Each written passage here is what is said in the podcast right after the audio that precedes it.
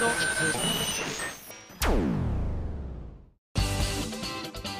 井あさみのシンガーソングゲーマー。皆さんこんにちは。今井あさみの SSG228 回目でございます。さあさあ先週先々週とアルバムのね発売が発表されましたが反響が来てますね。紹介したいと思います。笹宗さんです。ありがとう。ミンゴススタッフの皆様こんにちは。こんにちは。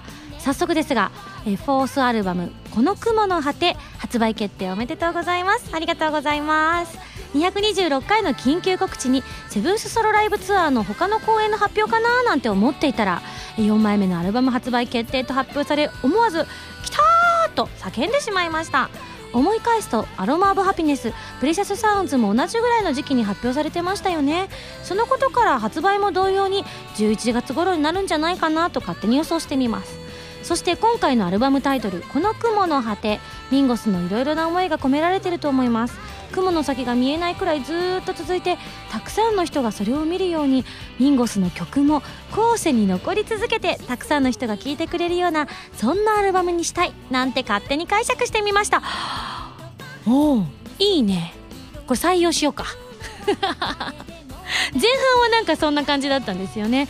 この雲の先には一体何があるのだろうか。乗り越えたいっていう思いをね歌詞に綴ってみたりもしたんですけれども確かにいろんな人に後世に残り続けて私がたとえねこの世のものでなくなったとしても誰かが聞いてくれたらそれはそれで本当に幸せなことだなと、まあ、いわゆるピラミッドになるみたいなもんですからね。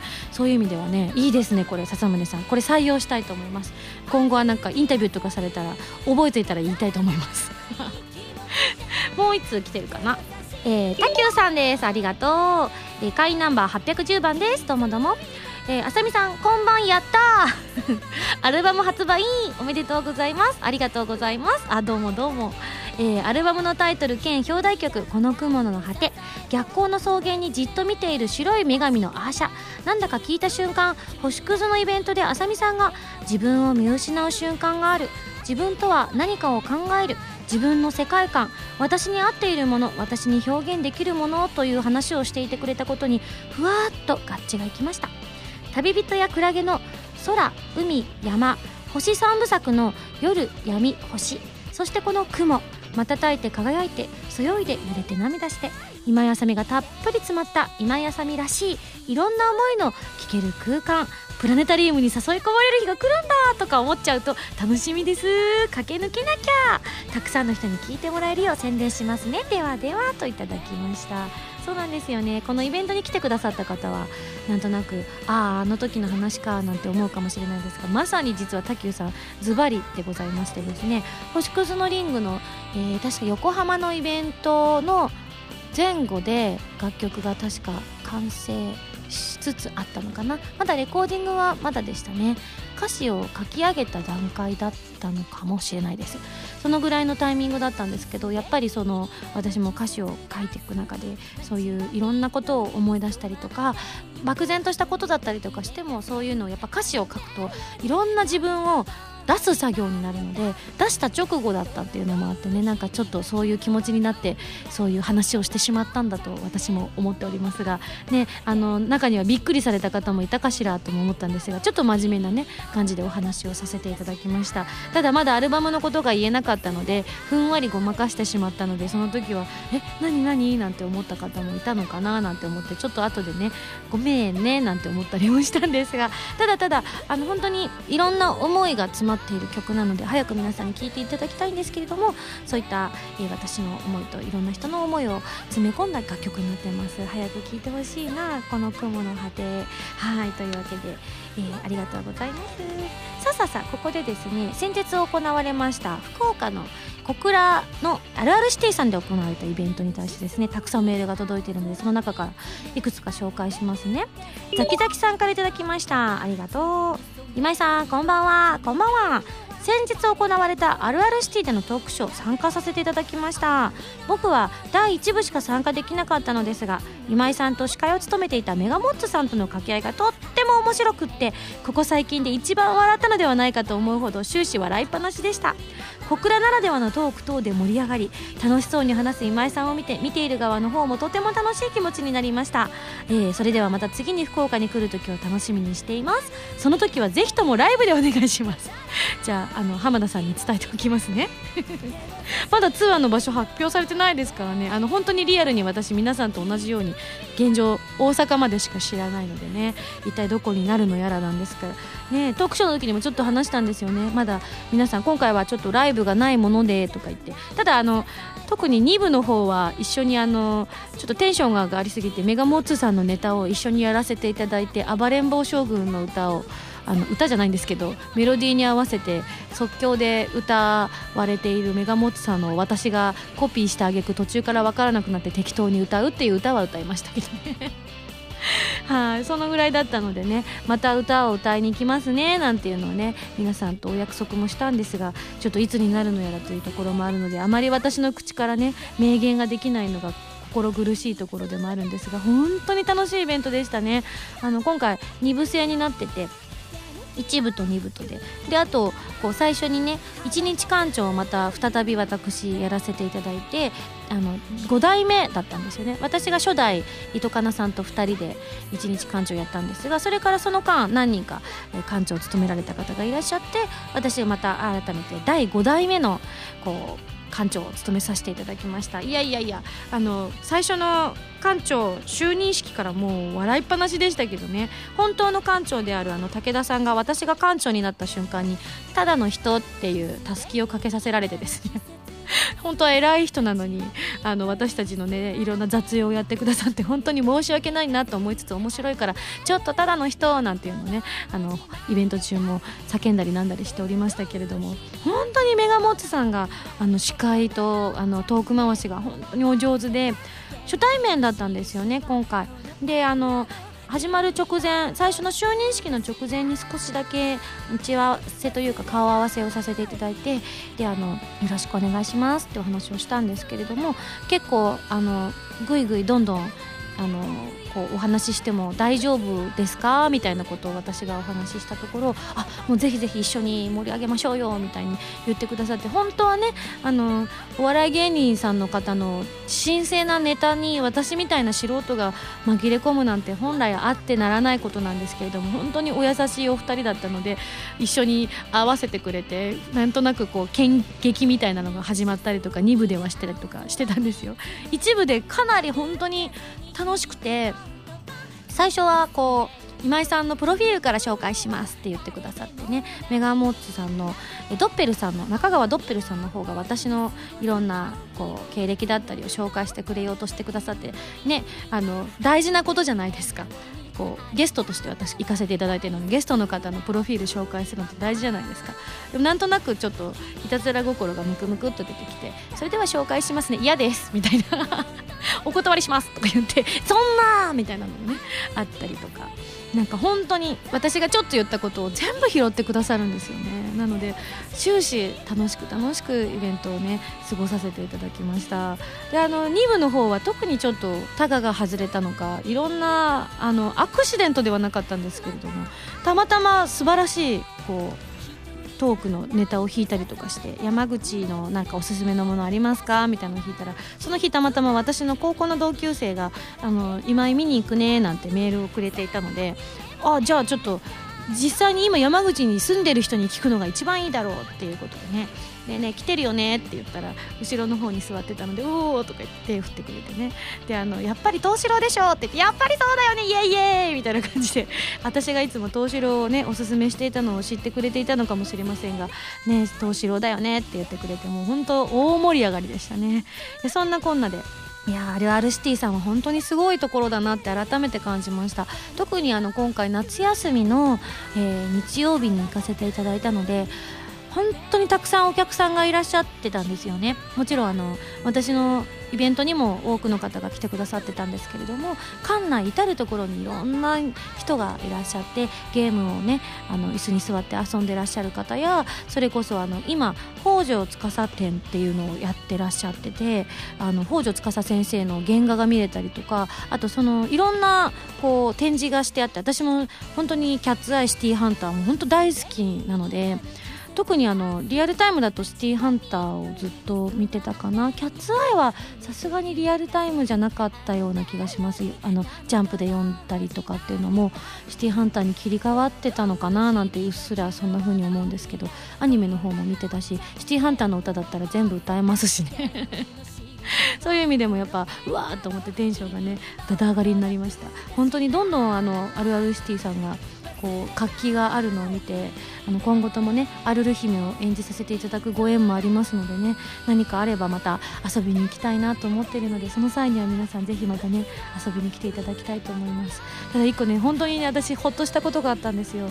あのついて前日の日がすごく大雨だったんですよね。かなり大変だったというふうに後からお聞きしたんですけど私がその着いた時には小雨ぐらいになってたんですよね。であのそんなにいわゆる普通の雨だなって感じだったんですけど前日はなんか竜巻警報が出てたんだよとかいうお話を聞いたりとかあと本当にあの結構土砂崩れが起こるかもしれないみたいなぐらい雨が降ったんだよっていうふうに伺って今ねやっぱすごくいろんなところであのゲリラ雷雨みたいなのがあるからねそういうのがちょっと来てしまっていたんだなっていうのをね後から聞いてびっくりしたんですが割と小雨ぐらいになっていたのであこのぐらいだったら皆さんあのね、こう集まってくださるかなっていうふうに思ってたんですがあの現地に着いてでちょっと準備してる間にあの今回浴衣をご用意していただいてたんですね。あるあるシティさんのご好意でピンクのあるあるる姫が着ている浴衣と同じ色の浴衣を用意していただいてたんですけど髪の毛をこう上にアップにするのにちょっとあのピンが足りなくて普段私髪の毛あんまりアップとかにしないので持ち歩いていなかったのであのちょっと一緒についてきてくださってた浜田 P のちょっと雑用係としてあの出したんですよね。すいませんちょっと買ってきてくださいって言ってお願いしてあと翼が生えるやドリンクもお願いして。で浜田 P が戻ってこられた時に前回あるあるシティさんに行かせていただいた時に糸かなさんと一緒に就任式を一日館長就任式をやらせていただいたところを通って中に戻ってこられたんですって。その時になんかねちらほら数人しかいないよっていう風に浜田さんに言われたんですよ。え？やっぱり雨だから誰もいないのかなと思って私がどうしようどうしようって急になんかふわーって不安になってたらいやでも雨が降ってるからきっと屋根のあるところにみんな避難しててあの始まったらきっと集まってきてくれるんじゃないかなって思うけどねっていう風に浜田さん言ってくれてたんだけど。でも確か全部じゃないけど前の方は確か屋根があったはずなのにそれなのに誰もいないの？みたいな。数人しかいないってどうしようと思ってああ宣伝不足だったかしらと思ってハラハラハラってして、うん、あのツイッターとかちょっとみんないるかなみたいなツイッターとかしてみたらあの場所が違ったっていうね。ひーみたいな。なんかどなたもいらっしゃらないって聞いたんですけどってあの武田館長に聞いたら大丈夫ですよもういっぱい来てくださってますからって言ってえでも今浜田さんが今見てきたって言うんですって言ったらそんなことないですってそんなことないですってって言われながらドキドキしながらあこっちですこっちですって言われて出たらあれ？れここ2階じゃないんですか？みたいな。前にあのカフェのをであの壁にサインをさせていただいたんですけれどもあの大きなモニターがあるカフェのところから出てったんですけどそこの横の、まあ、通路の広い通路になってるところが就任式の会場になってたみたいでそちらにはもう本当に多くの人が来てくださっててもうどんだけほっとしたかおかげで挙動不審な動きになりましたよね。なんかカニ歩きみたいな感じで。うわーいっぱいいるみたいな感じで。そこから多分私のテンションが不思議な方向にスイッチがターンって入っちゃってのあのイベントだったんでしょうね。ただ本当に来てくださった方が皆さん喜んでくださったということでメールをいただいたので本当にほっとしました。ありがたいですね。はいというわけで来られなかった方ねちょっとかなりレアなイベントになってしまったのでね公開されていらっしゃる方もいるかもしれないんですがまたねこういう機会が設けられたらいいなと思ってるんですが本当にあのメガモツさんお世話になりました。あのなんか毎回い。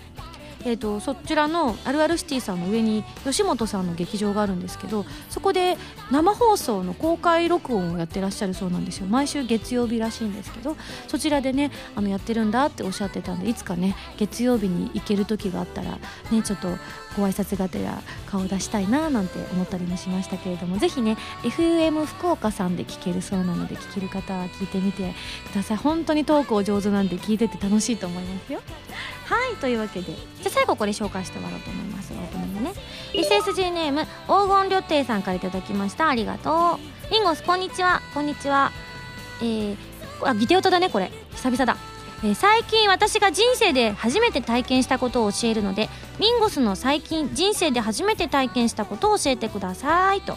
ミンゴスは仕事柄いろんな体験してそうですね。あまさにあのプロの方との漫才は初めてだったかもしれないです。ねしかも全部アドリブで皆さん見に来てくださった方はひょっとしたら台本があったのかなとか始まる前に打ち合わせしたのかなとか思った方もいるかもしれないんですけど本当にぶっつけ本番のあの勢いだけのあのアドリブ劇だったんですけどもね途中あのメガモットさんの池内さんの方がですねあのドラム式洗濯機のネタをやってくれてそれが本当にそっくりで。であの一部の時には普通にボタン私押しに行ったんですけど頭の額の辺りにピンッつってボタン押しに行ったんですけど2部の時にはあのここかなって言って背中をパーンってあのちょっと強めにパーンってやったら動かなくてそこスイッチじゃないみたいですね ってツッコミもらったりとかして。すごいみたいな。面白いって。ここかなとか言って変なとこピッてやったりとかしながらね。そしたらあの膝痛いわって言ってねあのガガガガガッと崩れ落ちてらっしゃいましたけれども 大丈夫ですか？みたいな。とかあとアルル姫がね本物のアルル姫が9歳の女の子がアルル姫の格好して出てくれたりとかしてね。かなりあの日は初体験のことが多かった気がします。さあさあじゃあ、えーと、黄金ルッテイさんの初めての経験紹介したいと思います。私が体験した人生で初めてのこととはスズメバチの巣の駆除です。あー大変だね。今年もねスズメバチが猛威を振るってるっていうのは結構ニュースで聞きましたけど。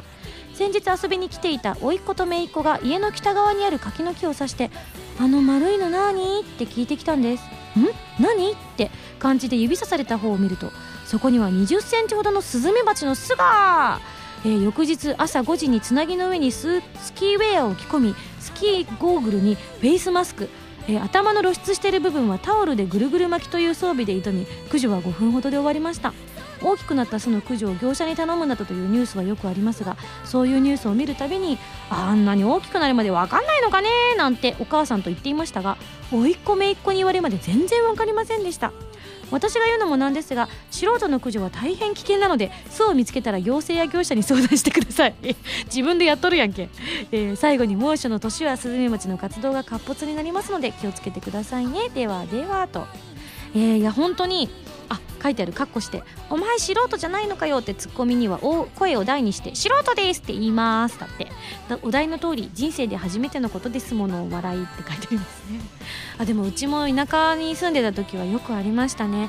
あの家の軒先とかえっとあと家の中に巣を作っちゃうんですよ。特に中に巣を作っちゃうと本当に大変で屋根瓦を外してあの業者さんが屋根の上に登って駆除したりとかしなきゃいけないんですけどうちのおじいちゃんが結構ワイルドなタイプの人だったので何度かうちのおじいちゃんがあのやってましたね。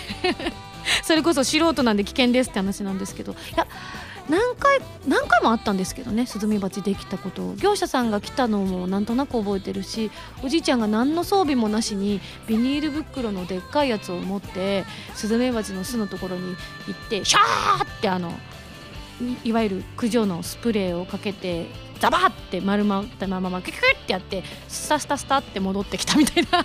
おじいちゃんワイルドって言いながらね。で私たちは当時は確かまだ山口にはあの時はもう住んでたかな。でいとこが遊びに来てたのかな。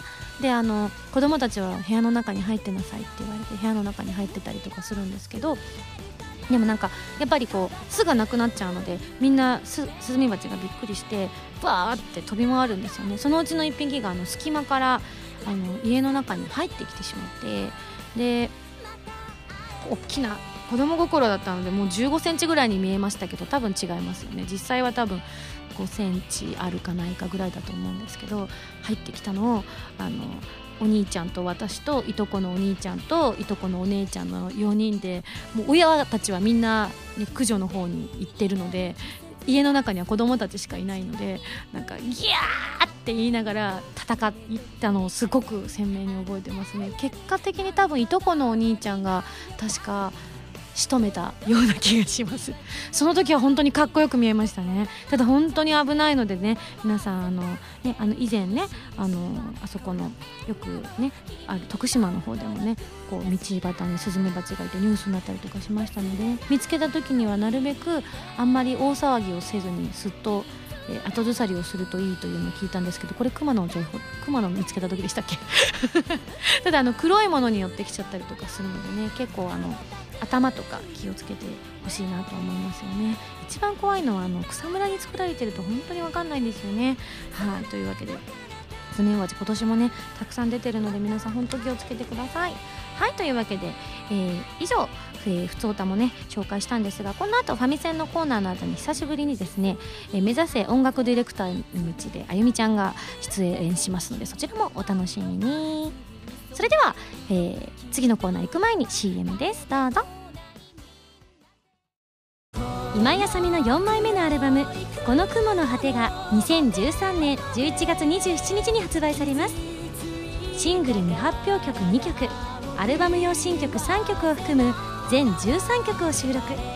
ブルーレイ付き数量限定版 DVD 付き版には「この雲の果て」ミュージックビデオも収録されています。皆さんぜひ聴いてみてくださいね。今井あさみ初のミュージックビデオ集。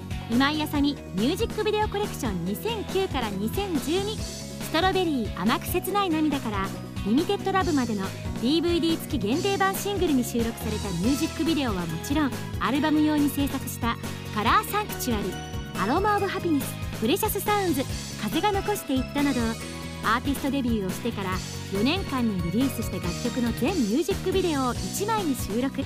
今井麻美による紹介ムービーやオーディオコメンタリー CM 映像やゲーム「コープスパーティー」のオープニングムービーなども収録です。2013年12月14日土曜日東京ゼップダイバーシティ東京にて開催される今井あさみセブンスソロライブの招待券を100名様分ランダム封入。好評発売中です。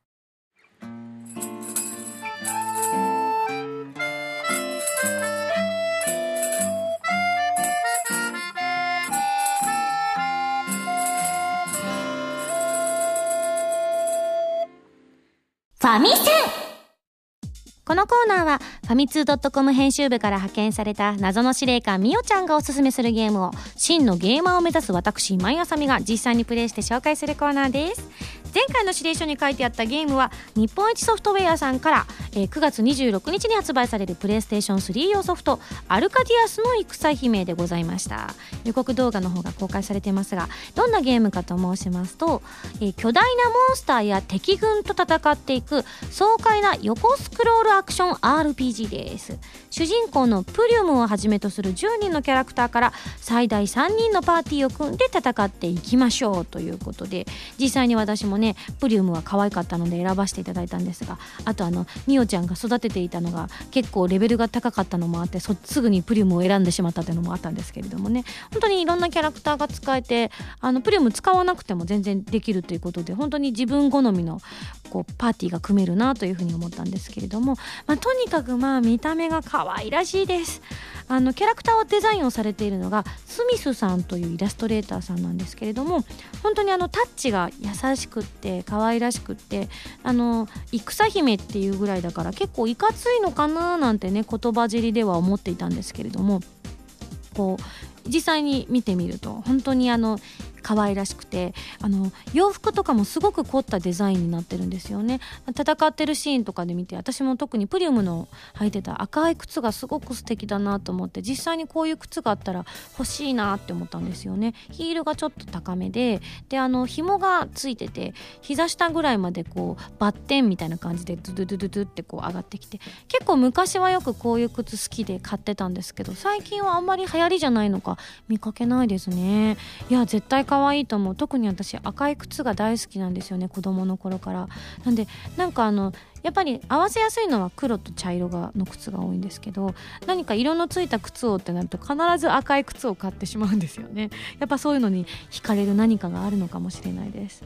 であのどういうゲームかというとですねまあ姫様がですねこう国を率いてこう敵軍と戦っていったりするんですけれども私が、えーと、順番に遊ばせていただいたのがまず姫戦闘というので、まあ、いわゆるシンプルに私が使っているキャラクターたちが、まあ、あのキャラクター変更は3人までできるんですけれども横スクロールで出てきた私が戦ったのはなんかぷよぷよしたと空を飛んでいるものとあとパンダさんが出てきてましたね。そのパンダさんたちと戦ってあれは一番最初の面なんだよっていうふうにねみおちゃん言ってましたけれどもそのいわゆるシンプルな姫戦闘。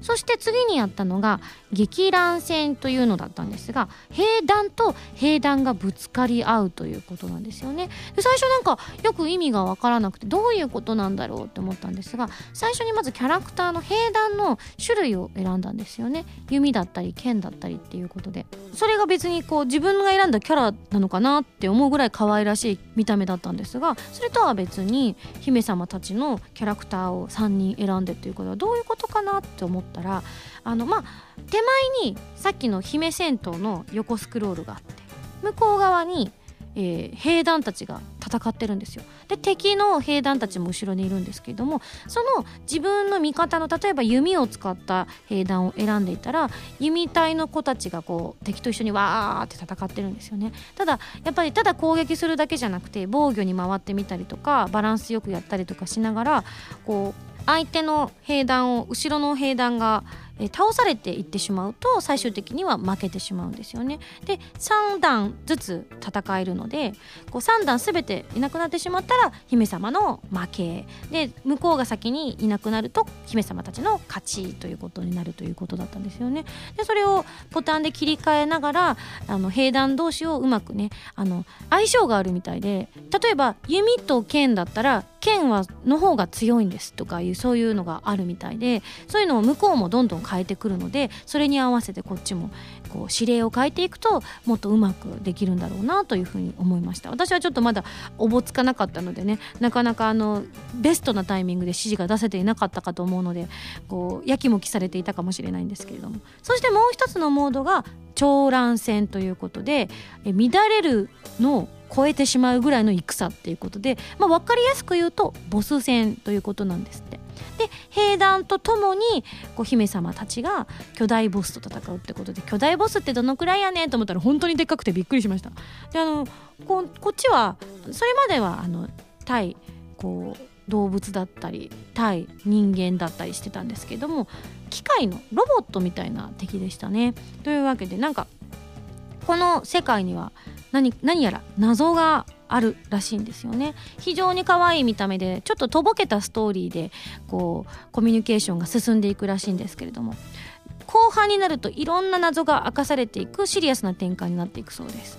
プリウムさんなんかは特になんか発言がですねすっとんきょうなことをかなり言っているらしいのでそういった意味でも最初はねあのほほんとした感じで進められるんですけれども後半になると、まあ、日本一ソフトウェアさんそういう,、えー、こう物語の作り込みに関しては本当に長けているソフトウェアさんだと私は思っているのでそういった面でも注目していただきたいと思います。はいというわけで本日はですね、えー、9月26日に発売されますプレイステーション3用ソフト日本一ソフトウェアさんからアルカディアスの戦姫ご紹介介させていただきました。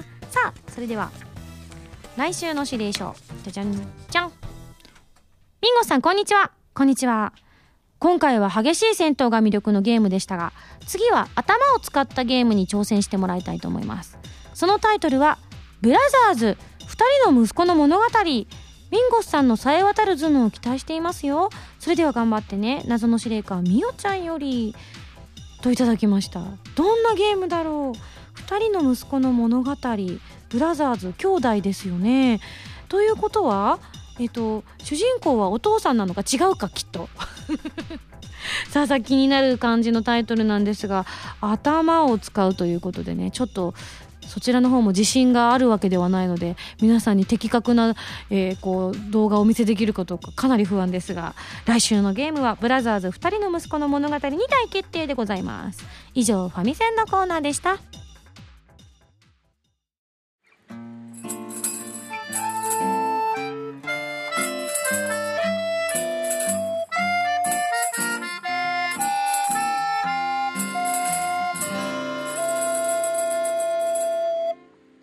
目指せ音楽ディレクター。このコーナーは浜田プロデューサーのアシスタントあゆみちゃん CA のあゆみちゃんが現場での勉強を通じて音楽ディレクターを目指していくコーナーです、はい。なんで CN ってつくんだっけ？コードネームだからそうだった。もうそれすらもなんか久しぶりこのコーナー久しぶりすぎてちょっとふんわりしてて言ってみた後に CN って何だったっけ？そうだコードネームだった。コードネームですかなり久しぶりだねコーナそうですね。ーでも213回以来らしいんですけどあとは？うん今228だから。15回。そうだね。結構15 15週ぶりぐらいなるほど、ね。結構あります、ね、結構空きましたね。その間もお忙しかったんじゃないですか、あれ？ぼちぼちぼちぼちですか、はい。そうですか。ぼちぼちです。はい。じゃあメールもね結構溜まってきてるので紹介していきたいと思いますよ。はい、じゃあ読んでいきたいと思います、はい。滝口さんからのメールです、はい。ミンゴスあゆみちゃんこんばんは。こんばんは。いつもふと疑問に思っているのですが、うん。プラス A でやたらと熱いギター、うんイケメン2人に囲まれてワッホイしたいミンゴスの煩悩の結果。ん？ではもちろんなく、うん。何か意図があるのではないかと思います。うん。2人場合によっては3人でどういうパート分けをしているのでしょうか聞かせてください。いあなるほど。ただきました。あれですよね。あの割とギター集め編成ですよねプラス A はね。まあそうですよね。まずうん。2人、そう。てんちゃんとカズーで、よはい。で時と場合によってはここに浜田さんも加わったりとかしてるので、ギター3本ってって結構言われることありますよね。そうですよね。まあでもそのかそのおかげで多彩ないろんな表現ができるんですがこれに関して浜田さんからいろいろ聞いてきたんですよね。そうです。じゃあぜひ教えてくださいあゆみちゃん。はいまあ、浜田さんに教えてもらったのはおそらくあの今井さんの楽曲とかライブの時に、うん。こういうパターンがあるよっていうのでうん。ちょっと書いてもらったりしたんですけど、あ難しそう。それどうやって紹介するの？どうしましょうね、頑張れ。でもあの、うん。CD とかで聴いていただいていん。る楽曲に、の中でうも、んうん。一重にギターって言っても、うん。いろんな楽器が一つの曲の中で入っていへて、ー例えばそのクレジットに、うん。あの天佑さんの名前がうん。書いていたあったとしてうも、ん。天佑さんが何何本かの楽楽器というかギターを弾いてくださってる時があれだね。エレキとかそうですね。アコギとかはい、よくわかんないやつみたいな。はい、実際はうん。天佑さんは一人しかいないんですけねど、うん。あの曲の中では、うん。あのいろんな天佑さんがこそうだね。う同じ時間帯に、俺これ弾く。あ俺これも弾くみたいな。はい、弾いてるのそうレでコーディングならではですよね、そうですね、なのでそれをこうライブで表現するために、まあ2本入ってたりとか、うん。まあ、場合によっては岸本さん、うんうん。岸さんがあのマニピュレーターをしていてそこから足りないギターの音色を出してたりとかっていうこともあって、でまあそこに浜田さんが入ってくれば、うん。浜田さんの分岸本さんが減らすみたいな。なあなんということでしょう。お仕事を奪っているわけですね 浜田さんから。でもねその分、生のね演奏になりますので、うんで浜田さんが書いてくれたパターンがみ3種類あって、うん。パターン1役割が違う。うん。例えばなんですけど、うん。ギター A のパートがあるとしたら、うん。その人は主にバッキングしててうん。音の厚みを出してる。バッキ担当、ングって何？バッキンガム宮殿みたいな感じ？違うね。ベンベンあベンベン言うて あやってるやってる。ベンベンやってる。あれバッキングって言うんだ。へえどうなんだろう。合ってます？合ってますか？頭ちょっと首をかしげてるけどこうベンベンベンベンジャンジャンジャンジャンジャンジャンジャンみたいなこんな感じ合ってるはいよし大丈夫でしたバッキングはいベンベン弾いてるベンベンでギター B の人は、うん主にフレーズアルペジオ印象的なラインを弾く、だアルペジオって何ですか？アルペジオっていうのはうん。1音ずつこうん。うなんていうんですか？ででででででであでなんかそういう感じですか？でもそれはフレーズなのかもしれないですけどまあでもその単音でこう、あの、音階を弾くというかど。っちかっていうととどっちがメインなんだろうねこの場合ね。どっちもメインってわけじゃない。B, B のフレーズがんこう印象な的なラインって書いてあるんでどうなんですか、どっち？曲によるそうです。でしょうね。なるほど。じゃあ他のパターンは、でパターン2だと、楽器が違う、うん。あこれはすごいわかりやすいですね。ほ A の人はアコギ、うんうん、B の人はエレキみたいな。アコギって何ですか？アコースティックギターですアねコースティックって何ですか？アコースティックっていうのは、うん。電気が電気がいらない、あー合ってる。エレキって何ですか？電気がいる。合ってる。すごいね。よかったです。なるほど。でパターン3が音色が違う、うん。これ多分あのエフェクターの問題だと思うんですけど、うんうん。まあ A の人うがん。エレ、同じエレキでもうんクリーン。うん。っていうあのキュキュンキュンキュンみたいなイメージですかね。あーでもどっちかっていうとこう、うん。キラキラした感じの音ああだと思いますクリーンは。あれですねじゃあそれこそ私やあゆみちゃんや原由美さんが大好きな音色ですかね。あーでもそうですね。よくあのアナレンジャーさんが使う,、うんね。音色だと思キラいます。キラしてる。あ違う。そうでもない。あそうでもないらしいそうでもない。難しいね。で B うん、うんギター B の方が同じエレキでもうん。ディストーション系のエフェクトをかけてる。ディストーションって何ですか？ディストーションは歪みです。ゲーンみたいな。すごいねあゆみちゃん何も書いてないのにスラスラ出てくるね。あでもうん いやでもだいぶレコーディングとか、うんうん。うんあと収録その現場にいると、はい。やっぱ勉強してるんだね。そうですね。すごいね。じゃあそれをこういうふうに、まあ、パターン分けしても、まあ、はいてんちゃんとカズーとで2人いるわけで実際にどっちがどっちを弾くって例えばずっとてんちゃんがその目立つ方俺はがこっちやるんだぜって言ってカズーが 「しょうがないじゃあ僕こっちでいいです」とかやって決めてんのかしらね。どうどうしてんですか？あなんかそれを以前、うん。なんかリハーサルか何かの時うに、ん、誰かが聞いていたような気がします、うん。ご本人たちに、うん、多分誰かって多分私でしょうね。そうです。今言おうか悩んだんですけどね。質問してて「お前知っとるやんけ」みたいな。そうなんです。じゃあ、はい。ああえてあゆみちゃんに答えていただきましはょうか、い。でその時おっしゃってたのは、うん。その場のノリっうんて言ってたような気がする。違うよ。あれ？違うよ。あれ違いました？なんか私が聞いたのだと、はあのレコーディングの時に例えばてんちゃんが弾いてたりとかするとそのてんちゃんがいわゆるメイン的なところだったりとか印象的なものだったりちょっと難しいあとソロがあるパートだったりとかをてんちゃんがやってであの2人が同時にこう楽曲に参加することっていうのは本当まあにアコースティッックバージョンの時ぐらいですか？あ他にもありましたっけ？ああとアルバムとかもそうだ一緒に撮ったもんね。もうだからたたまにあるんですけどそういう時はもうもうもう間違いなく問題なく、まあそうお互いじゃあこっちのパートではい。らしいんですけど、まああのそういうのでお互いなんか結構あの暗黙の了解みたいな感じらしいですよ。とかあと弾いてレハの時とかに弾いたりとかしてあそっち行くんだ。じゃあ俺こっち行こうみたいな。多分おそらくそれは楽器が両方エレキだった時だったりとかするんだと思うんです。さ,、ね、さすがにアコギやっててあお前もアコギかよってことはないと思うので。まあそうですよね。ね、どっちの楽器弾くかは決まっていたりとかするんだけどその音色選びとかそういうのだと割と得意なスタイルがあるらしくてそのスタイルをこうお互いに尊重し合ってるってことですか？ねみたいで仲良しでよかったよね2人が。あそうですね。なんかね 仲が悪い者同士だったら大変かもしれないよね。おでもおどう？あいつあ何回あい何回おあいおいしい思いした？俺閻魔帳につけとこうみたいな。あなるほど、ね。まあ、バンマスが決めてるんですか、基本はバンマスが決めてるんですね。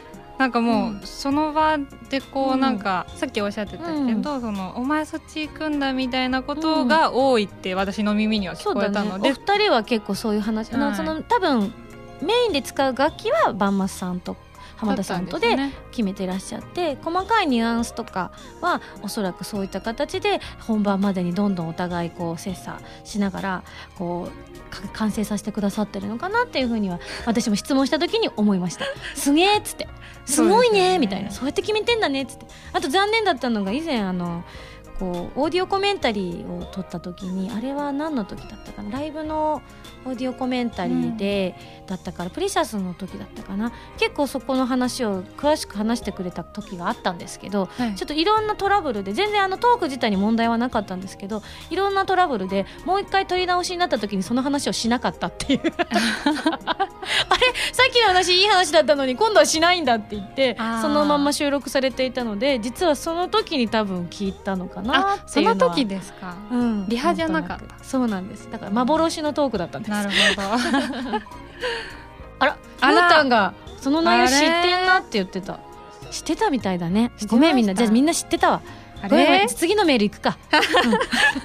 すいません。そういうこともあるみたい。でも多分より細かく説明できましたね。よかったですね。ね。ありがとうございはい。ますありがとうございます、はい、じゃあ2通目、うん。たきゅうさんからです。ありがとう。ありがとうございます。あさみさんゆみちゃんこんばんは。こんばんは。フォースアルバム発売決定。冬ライブツアー4公演発表。毎週のイベント三昧と今年も冬に向けて爆走中。うん。アルバム「この雲の果て。うん」アーシャンも公開されていましたが、うん。制作は順調ですか？アルバム制作の進捗？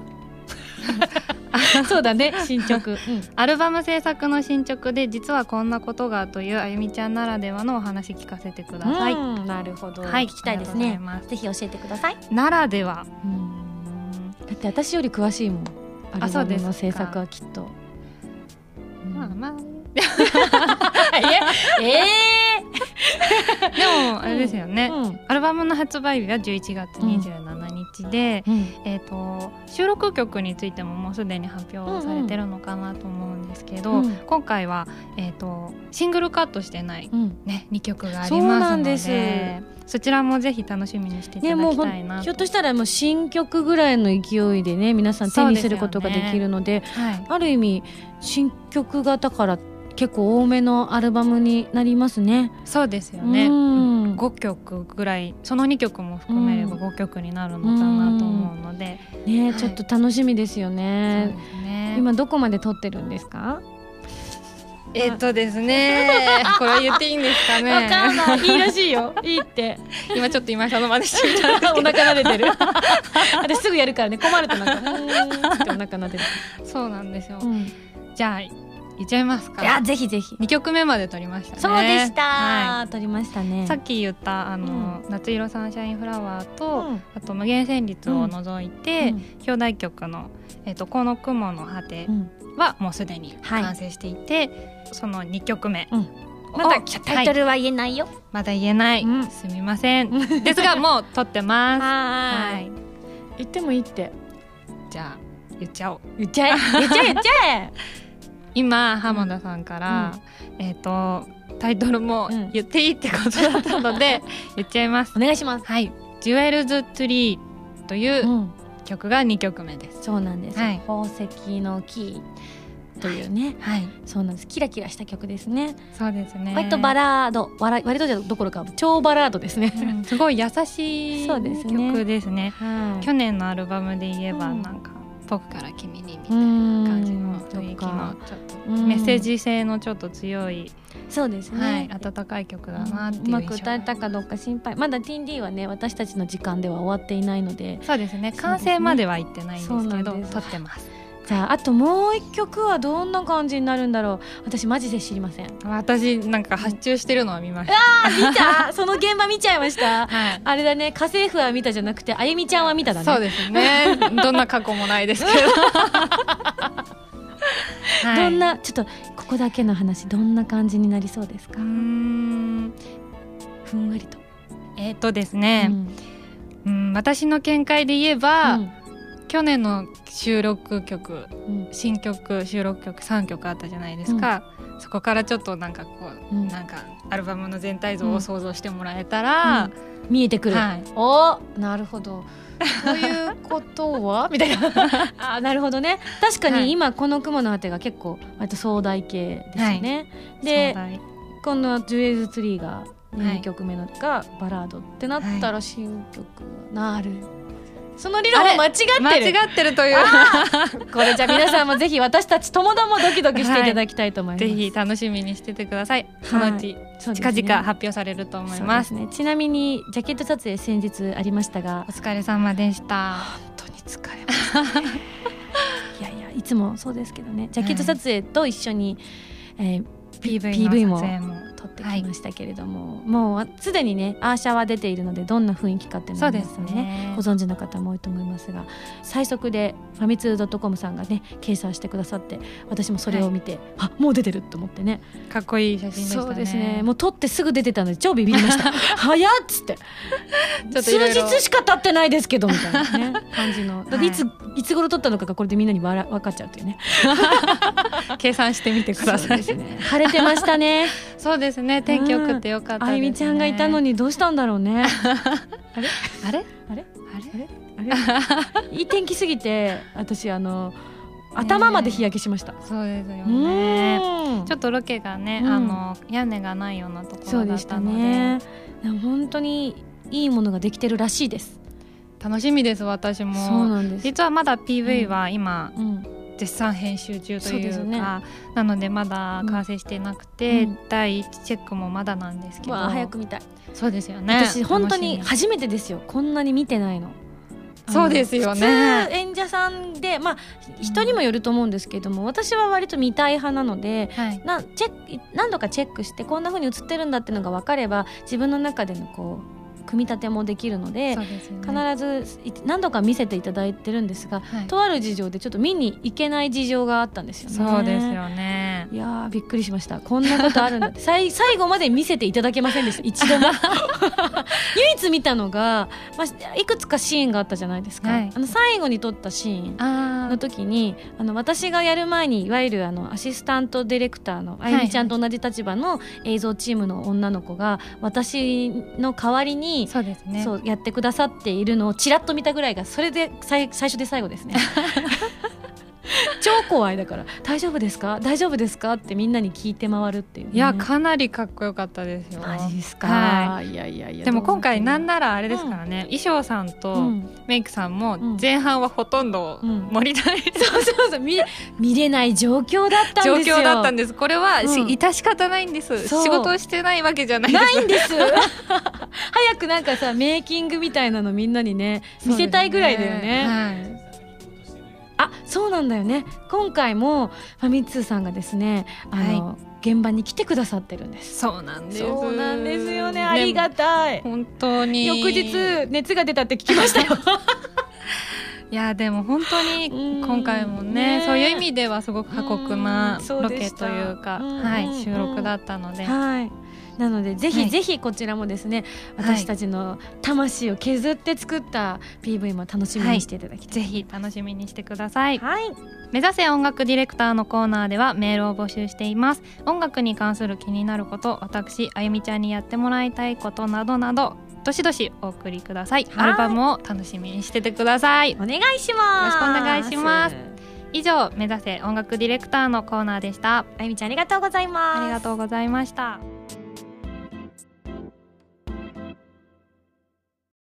原由美のサードシングル「インテンション」が好評発売中です。今回は全3曲入りのシングル。表題曲の「Intention」は小説「オーバーロード4リザードマンの勇者たち同梱」のドラマ CD 主題歌。カップリング曲には PS3&XBOX360 ソフト「ファントムブレーカーエクストラ」オープニングテーマ「Blue Moon」とさらにもう1曲新規録り下ろし楽曲も収録。DVD 付き版には Intention のミュージッククリップも収録しているのでぜひチェックしてくださいね。ウェブラジオ今井あさみの SSG 初の音楽 CD がついに完成。オープニングテーマ「スパークルからライブの定番曲「ストラグル」リスナーの皆さんと作った宝物など全6曲を集めた珠玉の一枚です。初回生産版はゲッターズ飯田さんが私を占うトーク CD 付き。豪華ボックス仕様会員証付きの今井あさみの SSG シンガーソングステージ発売中です。会員ナンバー5番ミンゴスからのお知らせでした。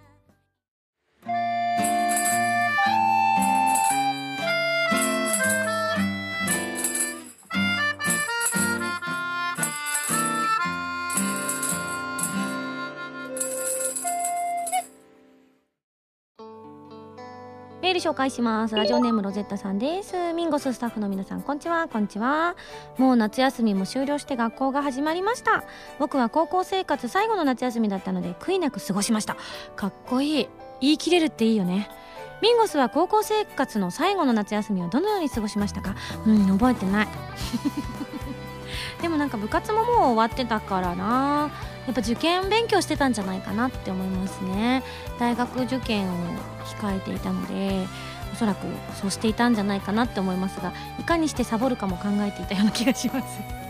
はいというわけで、えー、ここで私のお知らせをさせていただきたいと思います、えー、私の4枚目のアルバムの発売が決定しました。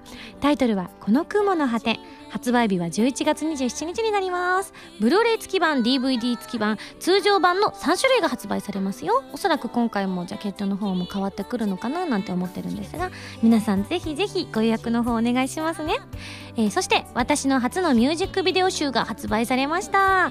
タイトルは今井あさみミュージックビデオコレクション2009から2012ストロベリーからプレシャスサウンズまでの全8曲が入っていてオーディオコメンタリーも入って取り下ろしのコメントも入ったりとかしてお得ですよ。そしてセブンスソロライブの開催が決定しました。12月14日土曜日の ZEP ダイバーシティ東京。そして12月29日日曜日の大阪ビッグキャットをはじめ全4カ所を回ります。さらなる詳細は今後の発表をお待ちくださいね。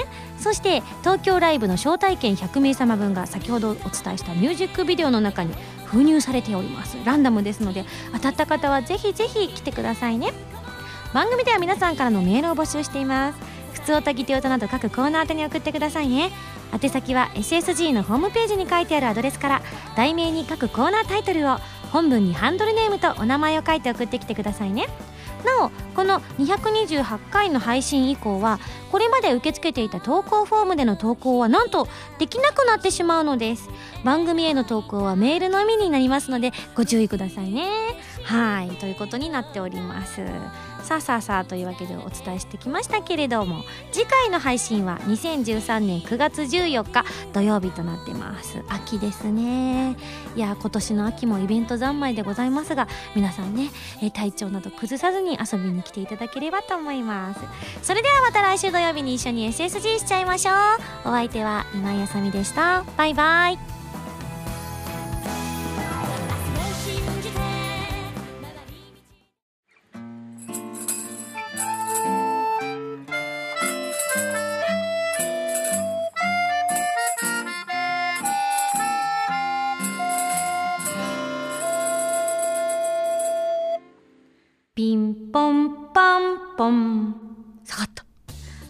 いというわけで緊急告知でございます、えー、実はですね皆さんもやきもきそろそろされていらっしゃると思います。12月14日土曜日、えー、私のですねセブンスソロライブ、えー、ゼップダイバーシティ東京さんのですね、えー、ライブのチケットの発売日これは言うなってことかしらね。言った方がいいですかね。言った方がいいか。そうですよね。というわけで発売日時が決定いたしました。なんと一次先行販売が9月の14日から22日までの受付。2次先行販売が10月の5日から13日までの受付。こちらの1次と2次は抽選となっておりますので当たった方はぜひぜひぜひという形になっております。その後一般発売があります。こちらは10月の26日からとなっておりますのでねダイバー、えー、お台場さんのですねダイバーシティさんはとっても大きな箱になっておりますので多くの方に遊びに来ていただきたいと思ってます。ぜひぜひよろしくお願いいたします。いいライブになるように全力を尽くしたいと思います。ますのでよろしくお願いいたします。はい。というわけで緊急告知をさせていただきました。これではまだ東京大阪以外は緊急告知されないんですね。早く言いたいです。私も知らないですが。というわけで以上緊急告知でした。ピンポンパンポン。